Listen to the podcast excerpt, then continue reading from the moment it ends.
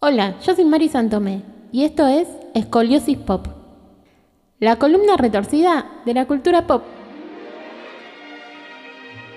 Cerdas al aire, el podcast que nadie esperaba. Hola amigues, hoy en un nuevo Escoliosis Pop hablamos de Florence Lawrence. Cuando el cine era más una novedad que una industria, las películas apenas tenían una placa con el título al principio. Existían tres o cuatro estudios y hacían eso deliberadamente para que el público no supiera el nombre de los actores que trabajaban, para que no se hicieran famosos y quisieran cobrar sueldos más altos, tal y como había sucedido en Broadway. Tanto así que estrellas como Mary Pickford o el mismo Charles Chaplin en sus comienzos eran solo gente que aparecía en estos cortos mudos. El público, multitudinario y nada tonto, empezó a darse cuenta de que había algunos actores que destacaban frente a otros y empezó a querer saber más de ellos.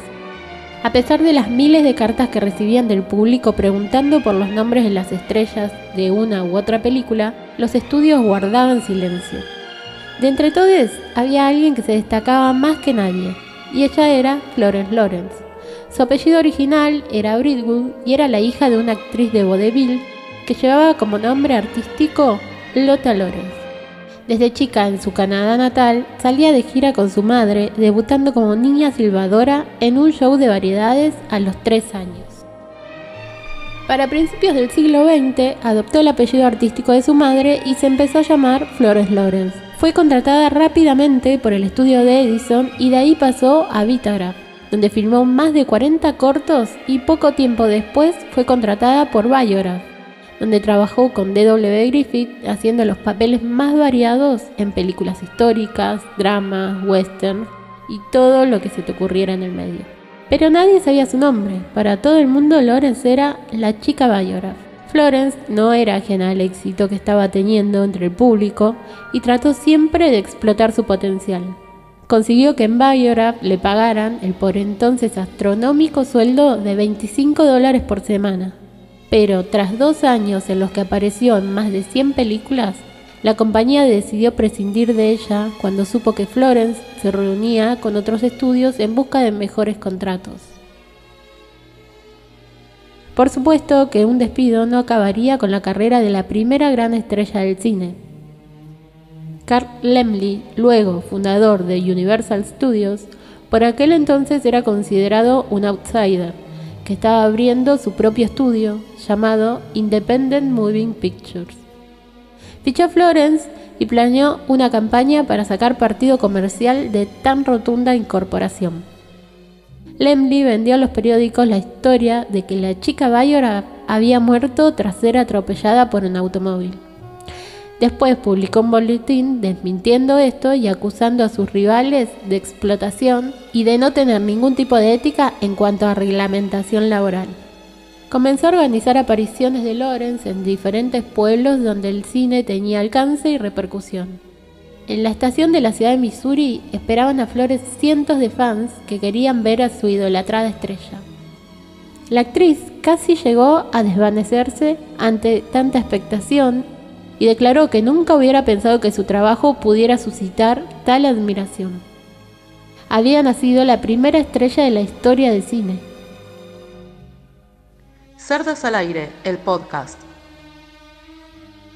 Tras este shock inicial de la fama, Lawrence se corrió un poco del rol de actriz y se convirtió en inventora, siendo la responsable de varios inventos de señalización en la industria automotriz. A Flores Lawrence la maravillaban los autos. Se compró unos cuantos y a base de usarlos conoció sus carencias y decidió modificarlos para solventarlas. Fue alrededor de 1914 cuando decidió incluir un artefacto en el paragolpes trasero. Esto era algo así como unos brazos con un banderín que se extendían indicando hacia dónde se iba a girar cuando el conductor pulsaba uno u otro botón. En el caso de pisar el freno se desplegaba una señal de stop. Para finales de la década, en un perverso guiño al destino, Lawrence terminó apareciendo como extra no acreditada en varias películas. La mala suerte fue que no llegó a patentar estos inventos, ya que no se consideraba inventora, y tras un incendio en los estudios en los que trabajaba que la dejaron gravemente herida, se vio obligada a retirarse durante un tiempo del mundo de la actuación mientras duraba su recuperación. Cuando intentó volver, solo consiguió papeles de actriz de reparto. Sus malas circunstancias personales y sociales desembocaron en su ruina. Pasó por tres matrimonios fallidos, que incluían maltratos, el crack de la bolsa y la Gran Depresión. Sus últimos años estuvieron marcados por la depresión y la osteomielofibrosis. Cerdas al aire, escuchanos en Spotify. El 28 de diciembre de 1938 llegaba el fin de su vida. Con 50 años, por envenenamiento con cóctel de jarabe para la tos y veneno para hormigas. Dejó una nota muy corta que solo decía, estoy cansada, espero que esto funcione. Todo esto en su casa de Beverly Hills. Tan solo un año después, los fabricantes de vehículos comenzaban a incluir los indicadores de dirección. Así fue como los restos de la primera estrella de Hollywood, tras más de 200 películas, permanecieron durante décadas en una tumba sin nombre hasta principios de los años 90, donde un actor británico, del que no sabemos su nombre, le mandó a hacer una lápida que al día de hoy dice la primera estrella de cine. Escoliosis Pop